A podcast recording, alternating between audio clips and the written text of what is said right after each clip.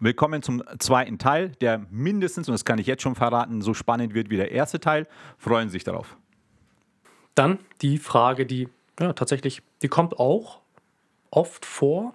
Ähm, ich glaube tatsächlich, dass die ein bisschen einfacher dass man die vielleicht ein bisschen pauschaler beantworten kann.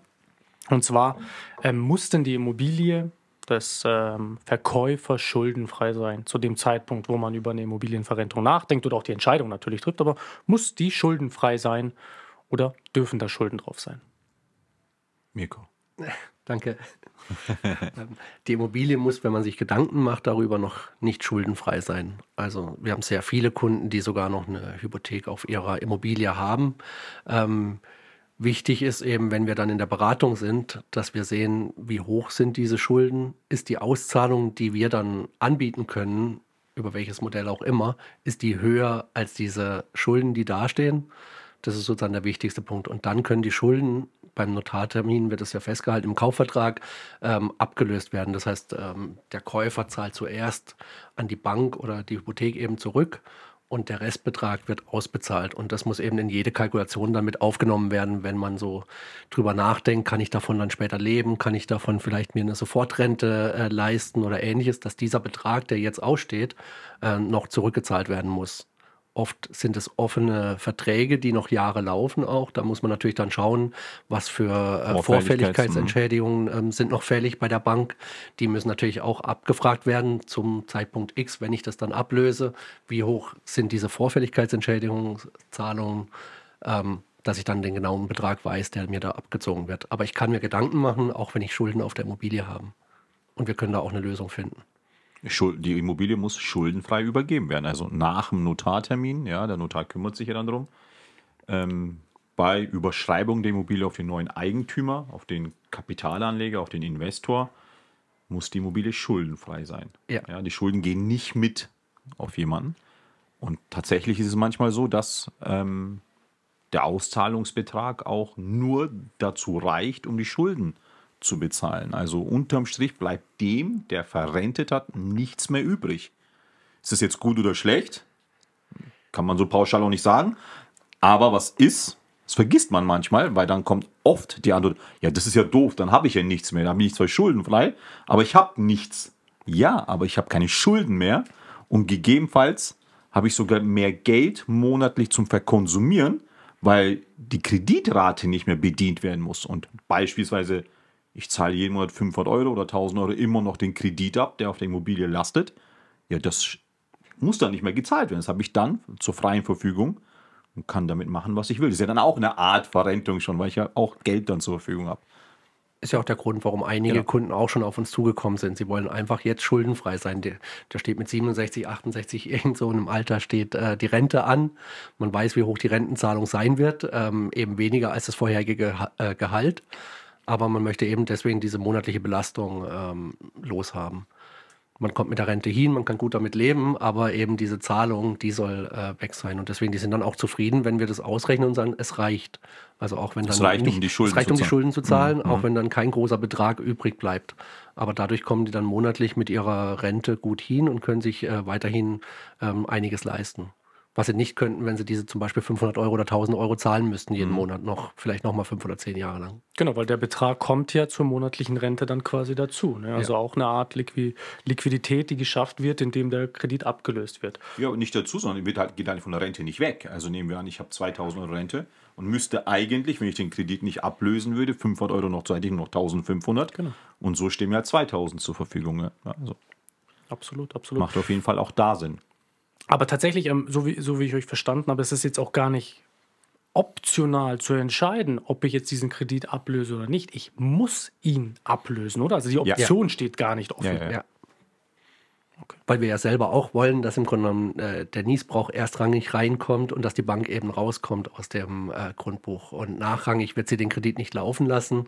Also insofern ist da eh die Konstellation so, dass äh, die Bank auch sagen wird, wenn ein Niesbrauch reinkommt, dann muss vorher alle, müssen alle Schulden beglichen werden. Aber vielleicht ist da nochmal, ähm, stand jetzt zwar nicht auf der Liste der Fragen, aber zu erwähnen, ja, wie läuft das denn da mit der Darlehenstilgung? Ja, überweise ich das dann, überweist das dann Kapitalanleger direkt an die Bank oder wie läuft das? Ähm, also ich habe die Erfahrung gemacht, dass es immer sehr gut und sehr entspannt die Notare eigentlich regeln. Also ein Notar ähm, klärt erstmal ab, wie viele Schulden tatsächlich noch da sind, schreibt die Bank auch an, wenn es eine Bank ist, sagt, liebe Sparkasse, ja, ähm, Kunde XY hat bei Ihnen noch ähm, einen Kredit laufen, ja, teilen Sie bitte mit, wie hoch denn dieser Kredit zum Zeitpunkt X ist. Mhm. Und die Bank sagt dann, ja, zum 1.4. Ja, die, betragen die Schulden noch 100.000 Euro zum Beispiel. Und dann macht es der Notar ja dann so, dass er dem, ähm, dem, dem Kapitalanleger ähm, ein, ein, ein, ein Schreiben aufsetzt und sagt, lieber Kapitalanleger, vom Kaufpreis überweist du bitte 100.000 an die Sparkasse und das, was als Rest übrig bleibt, bitte an den Verkäufer oder an die Verkäuferin. Mhm. Also es ist nicht so, dass der Käufer, der Kapitalanleger, an den Verkäufer, an den Verrenter überweist und die klären das dann mit der Überweisung. Weil ich könnte sagen, okay, nee, zahle ich nicht, ich behalte das bei mir, ja. Sondern der Notar regelt das und so, dass quasi genau das da ankommt, wo es auch hin soll. Mhm. Jetzt weiß ich gar nicht, ob ich die Frage sehr, sehr kompliziert mache, aber wie, wie läuft das denn zum Beispiel bei einem Teilverkauf ab? Wenn auch die Summe, die ich aus dem Teilverkauf vielleicht auch nicht hundertprozentig ausreichen würde, um das Darlehen quasi zu, oder das bestehende Darlehen halt mhm. quasi irgendwie zu tilgen oder sonstiges. Frage, ja. wie, wie, wie funktioniert das denn da? Dann Nimmt man dann auch nur einen Teil des Darlehens oder, oder funktioniert es dann gar nicht erst mit dem Modell?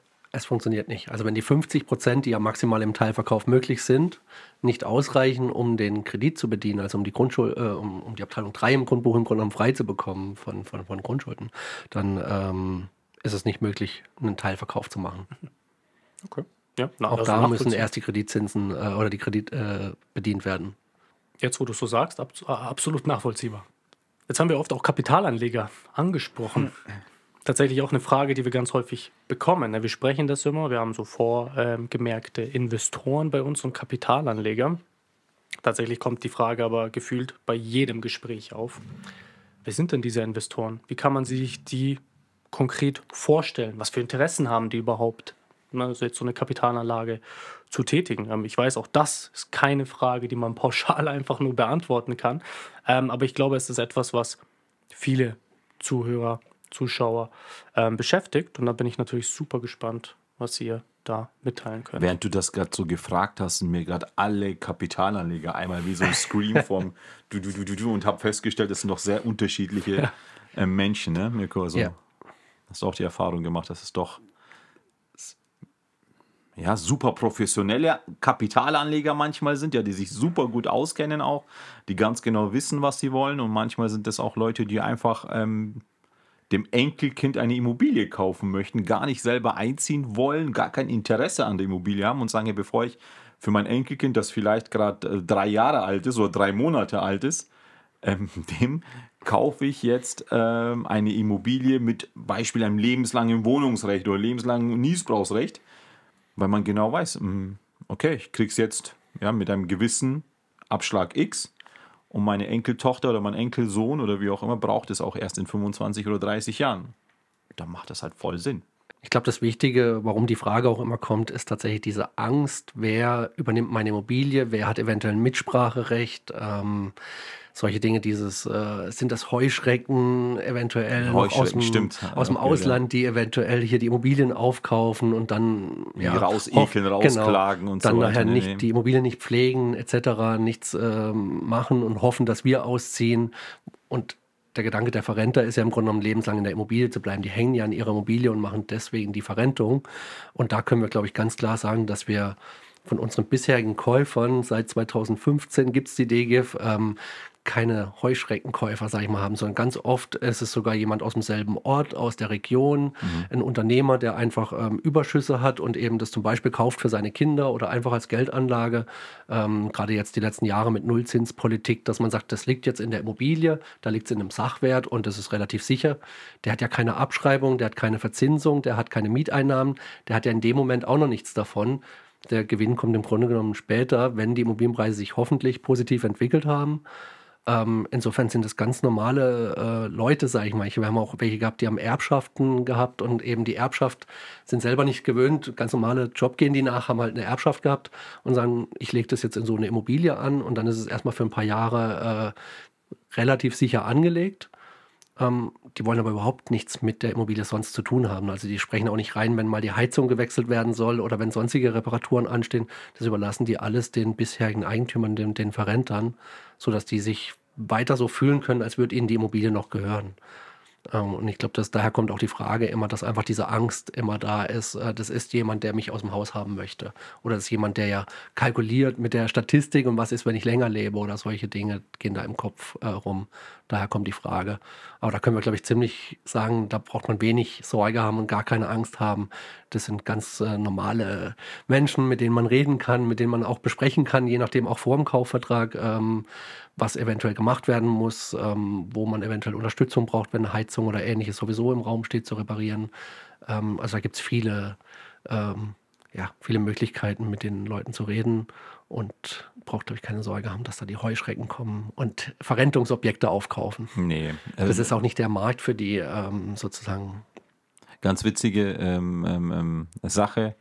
Vor nicht allzu langer Zeit beim Notar saß Käufer und Verkäufer oder Kapitalanleger und Verrenter. Und der Kapitalanleger war tatsächlich älter wie der Verrenter. Also der Kapitalanleger war, ich glaube, 84 und ähm, der Verrenter 78 oder 77. Also da gibt es auch, das. auch super witzig. Also da wusste man auch nicht, ja, wer, wer legt jetzt gerade Geld an oder wer verrentet gerade seine Immobilie. Ähm, ja, und dieser ja, Mitte 80er war definitiv keine Heuschrecke, sondern eher jemand, der es einfach gut mit der Enkeltochter gemeint hat und gesagt, bevor ich ihm ein Sparbuch mache, kaufe ich eine Immobilie und dort, dort ist sie dann auf der sicheren Seite, die Enkeltochter. Ja, auch hier ein absolut nach, nachvollziehbares Thema. Ich glaube, wir, wir nach außen kommunizieren wir natürlich auch ganz, ganz oft, dass wir auch Wert drauf legen, jetzt nicht jeden Kapitalanleger bei uns quasi vorgemerkt zu haben oder halt, sagen wir mal, äh, also als, als, als Kapitalanleger irgendwo im Unternehmen zu haben, sondern wir tun ja auch viel dafür, im Vorhinein A natürlich zu qualifizieren, weil das ist eine Kapitalanlage, die sich jetzt nicht hundertprozentig mit dem klassischen Kapitalanlage in einer Immobilie vergleichen lässt. Also wir müssen auch für uns natürlich so eine Art Vorcheck machen, hat man das Thema überhaupt verstanden? Es kann sich ja auch nicht jeder sowas kaufen. Also Eben, es ist ja nicht ja. so, ich ähm, habe jetzt vor, ne, keine Ahnung, sechs Jahren einen Bausparvertrag gemacht, habe da meine vermögenswirksamen Leistungen hingespart und jetzt läuft der aus und jetzt denke ich über eine Immobilie, über einen Immobilienkauf nach. Dann ist nicht das Erste, woran ich denke, ähm, so eine verrentete Immobilie mir ähm, anzueignen. Ja, das ist, also da bin ich nicht die Zielgruppe als Käufer. Ja. ja? Also ich muss schon auch eine ähm, ein gewisses Vermögen muss schon da sein. Gegebenenfalls muss ich gar nicht finanzieren, sondern habe das Geld Cash.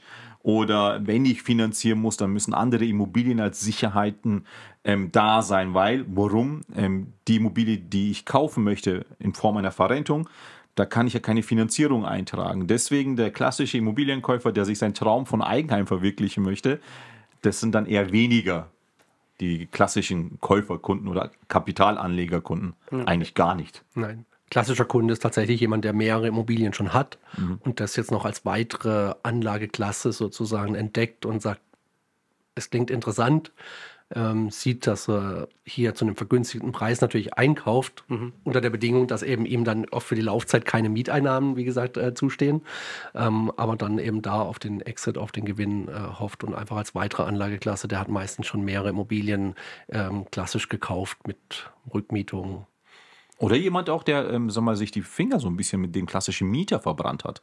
Ja, beim Modell, jetzt sind wir zwar wieder in den Durchführungswegen, ja, das soll jetzt eigentlich nicht der ähm, Inhalt dieses äh, Podcasts sein, aber ich steige ganz kurz darauf ein, wenn man den Durchführungsweg Rückanmietung nimmt, ähm, sind die auch Kapitaler, die explizit sagen, hey, wenn ich das noch einmal mache, dann mache ich das nur über euch zum Beispiel. Ja, dann gehe ich den Rückanmietungsweg über euch. Warum?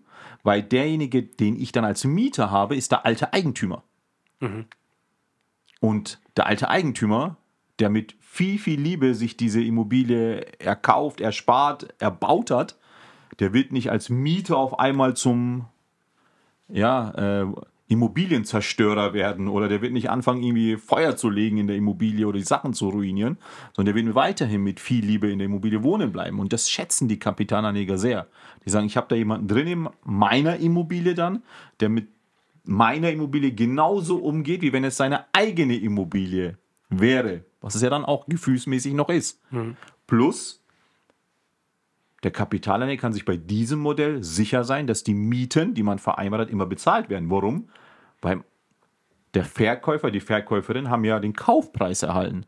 Geld ist da, ähm, Seriosität ist da, Sicherheit ist da. Also für beide Parteien eine absolute Win-Win-Situation. Und deswegen sagen auch einige Kapitalanleger, ja, ich habe Interesse an Immobilien, ähm, die vermietet sind, beziehungsweise wo ein Mieter drin lebt, aber nicht mehr auf dem klassischen Weg, indem ich etwas kaufe und dann neu vermiete und so weiter. Hm.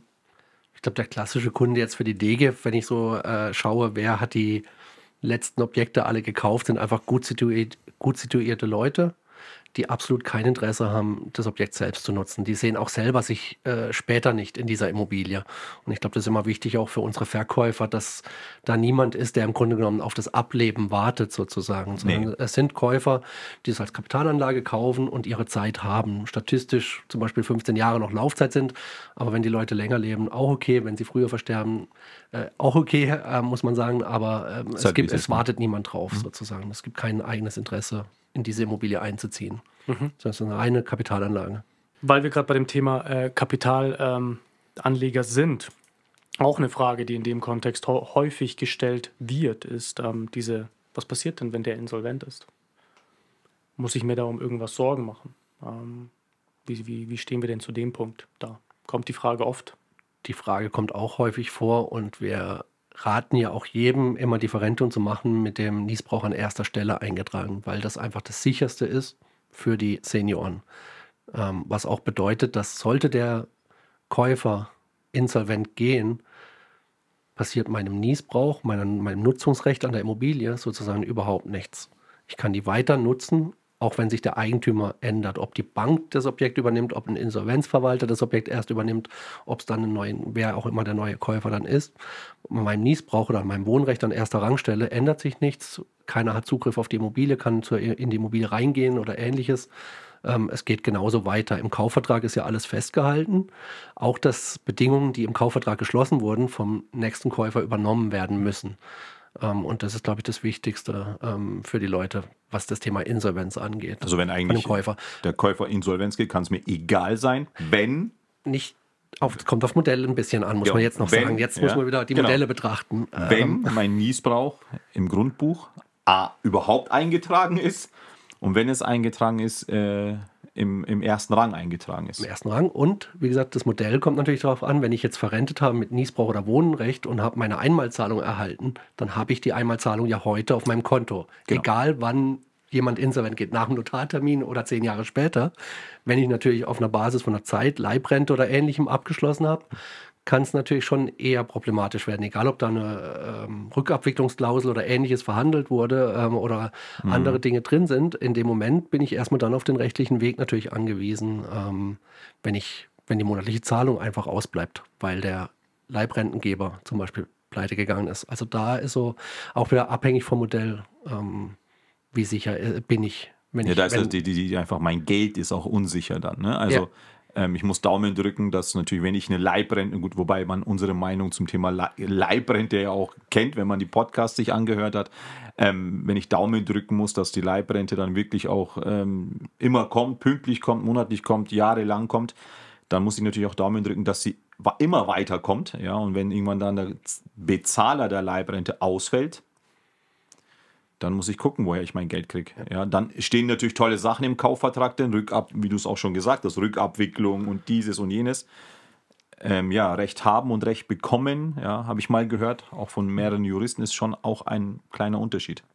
Und deswegen Niesbrauch, Wohnungsrecht, was auch immer, dinglich im Grundbuch, so nennt sich das ja, abgesichert im ersten Rang, das Geld auch alles auf einmal schon erhalten. Ich habe mein Geld, was ich habe, habe ich. Dann kann ich eigentlich relativ entspannt dem entgegentreten, oder? Ja. ja. Es gibt ja aber auch, ähm, wo man sich schon Sorgen machen muss, um die Frage natürlich auch komplett zu beantworten. Es gibt auch Durchführungswege und wir sind ja auch ein Anbieter aller Durchführungswege. Und es macht ja auch sehr viel Sinn, mit uns über alle zu sprechen und alle Vor- und Nachteile einfach sich anzugucken. Und es gibt auch Durchführungswege, wo der Niesbrauch nicht im ersten Rang eingetragen wird, sondern im zweiten Rang.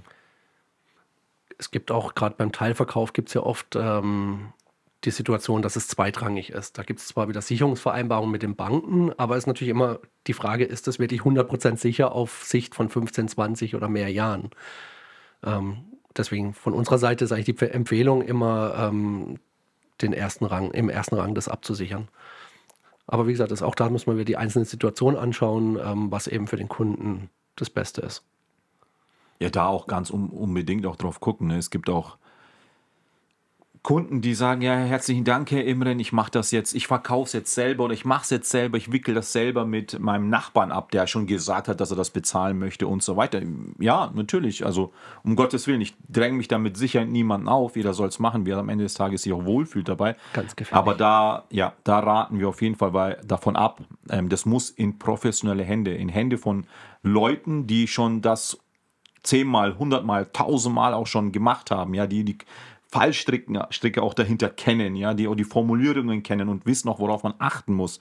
Deswegen unbedingt in Hände geben, die sich damit auskennen und nicht privat versuchen, da irgendwas zu machen, zu drehen, abzuwickeln mit jemandem, weil man sich da weiß ich nicht, was dabei gedacht hat, weil man dem Nachbarn was Gutes damit tun wollte. Ähm, kann man schon machen, das kann auch gut laufen. Äh, wir haben aber schon leider eher mehr Fälle von, gehört und mitgekriegt, wo es eher nicht so gut gelaufen ist, wie das es gut gelaufen ist. Ja, und deswegen da vorsichtig sein, es in professionelle Hände geben, mit uns sprechen.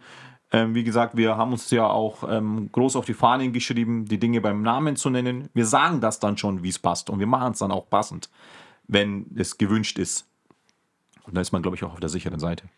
Was Absolut. Wir, ja, was wir eben dann auch mit den Kunden besprechen und denen auch zusagen und auch mit unserem Käufer dann besprechen, wird, wie gesagt, auch im Kaufvertrag eben festgehalten. Und das sind so Dinge, wo man öfters hört, wenn Leute gesagt haben, ich habe es an einen Freund, Bekannten, Nachbarn verkauft. Da wurde dann gesagt, ja, die Heizung muss in den nächsten 24 Monate oder so ersetzt werden. Er wird es bezuschussen. Ähm, ja. Da gibt es Reparaturen, die anstehen. Da werden wir uns auf jeden Fall einig. Und, und lauter solche kann Aussagen. Kann sich keiner mehr daran erinnern kann sich nicht daran erinnern oder mhm. der hat dann doch eine Situation, wo er eben finanziell vielleicht in Schieflage kommt und hat es weiterverkauft und jemand anders sagt, das war nicht im Kaufvertrag. Interessiert mich nicht. Äh, interessiert mich nicht, was da mündlich vereinbart war. Mhm. Und das sind so Dinge, wo wir natürlich dann als Firma einfach darauf achten, dass auch alles, was besprochen wurde, was beide Seiten zugesagt haben, dann auch schriftlich festgehalten wird. Und zwar beim Notar, weil überall sonst ähm, hat es wenig Wert. Ja. Also es ist nichts, was man auf dem Bierdeckel irgendwie schnell vereinbart ne? und sagt, okay, ich mache das schon, dann keine Sorge. Das ich. Vor allem an Sachen, wo man dann zahlen muss, da komischerweise erinnert sich dann jemand nicht mehr so gern daran, ja, bei den Zusagen. Ja, tatsächlich ist, glaube ich, da, da, da schon eine hohe Gefahr dabei, weil wir natürlich jetzt auch sagen wir mal, durch den Podcast und durch das, was wir tun, natürlich schon sehr, sehr viel Wissen nach außen hin vermitteln.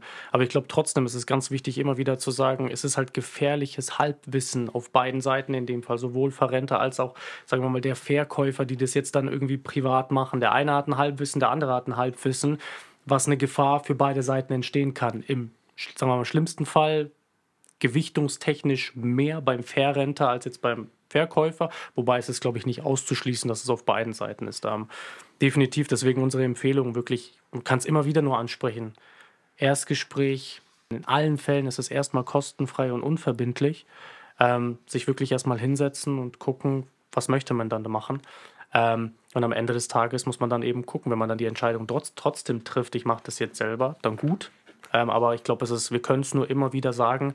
Ähm, es macht schon Sinn, das bei einem Spezialisten zu machen. Also das trifft jetzt nicht nur auf die Privatperson zu. Also ich würde selbst bei dem erfahrenen Immobilienmakler, der das schon lange macht, also nicht das Immobilienverrentungsthema, sondern allgemein das Immobilienthema, selbst da würde ich nochmal Vorsicht sagen. Auch da, weil das ist ein Nischenthema, es ist ein sehr spezielles Thema. Man muss die Erfahrung haben, die ganzen Fallstricke. Ähm, aber ich denke, ihr stimmt mir dazu bei dem Das ist wie bei, ist wie bei Ärzten. Also ich kann ein Wehwehchen haben, was kann ich machen? Ich kann anfangen zu googeln, um Gottes Willen. Lieber nicht. Ja. Da, also kriegt man manchmal Panik, ja, auch wenn man nur Schnupfen hat, denkt, um Gottes Willen, was ist das jetzt?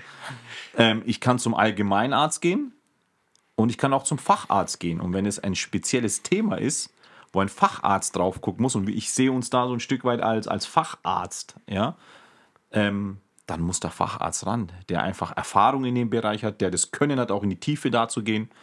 Ähm, und da reicht es nicht, ein bisschen zu googeln und zu gucken und dann zu sagen, ach, passt, ich hole mir was von der Apotheke. Da reicht es auch nicht, zum Allgemeinarzt zu gehen und sagen, ja, schau mal, ich habe da was, tut mir im Brustkorb leicht stechen, ja.